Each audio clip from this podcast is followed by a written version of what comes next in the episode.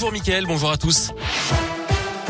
À la une, la cinquième vague de l'épidémie de Covid progresse à un rythme fulgurant. D'après le porte-parole du gouvernement, Gabriel Attal, le nombre de contaminations a augmenté de 82% en une semaine. Encore près de 20 000 nouveaux cas ce dimanche.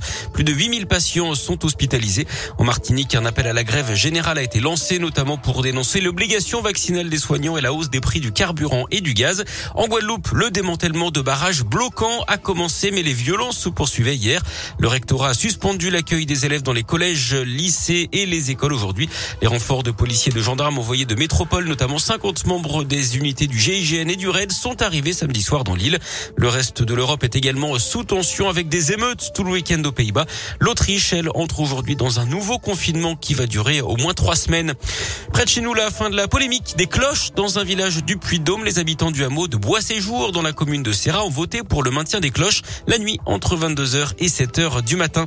En bref aussi dans l'actu local, cet accident de la route à Dans la Loire hier face à face entre deux voitures. Cinq personnes ont été légèrement blessées malgré un choc extrêmement violent.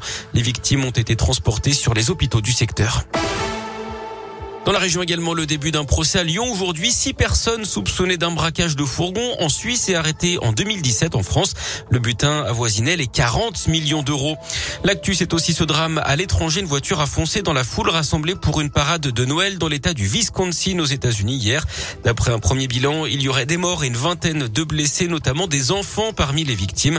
Une enquête a été ouverte. Le soulagement pour les amateurs de la famille royale, la reine Elisabeth II est réapparue officiellement hier. C'était pour assister au baptême de ses deux derniers arrière-petits-fils. Elle avait dû annuler sa présence à une cérémonie officielle hein, la semaine dernière.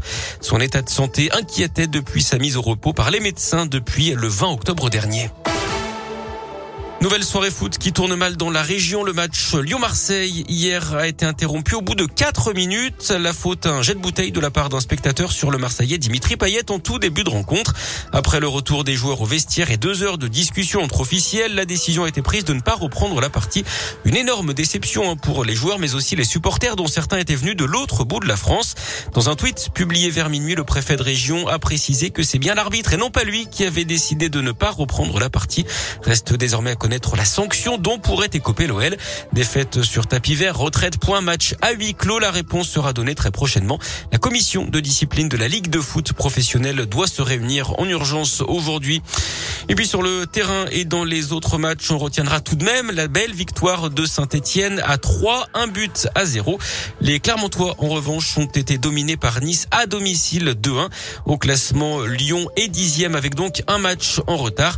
Clermont est 18e, juste devant Saint-Etienne qui de son côté est 19e du classement.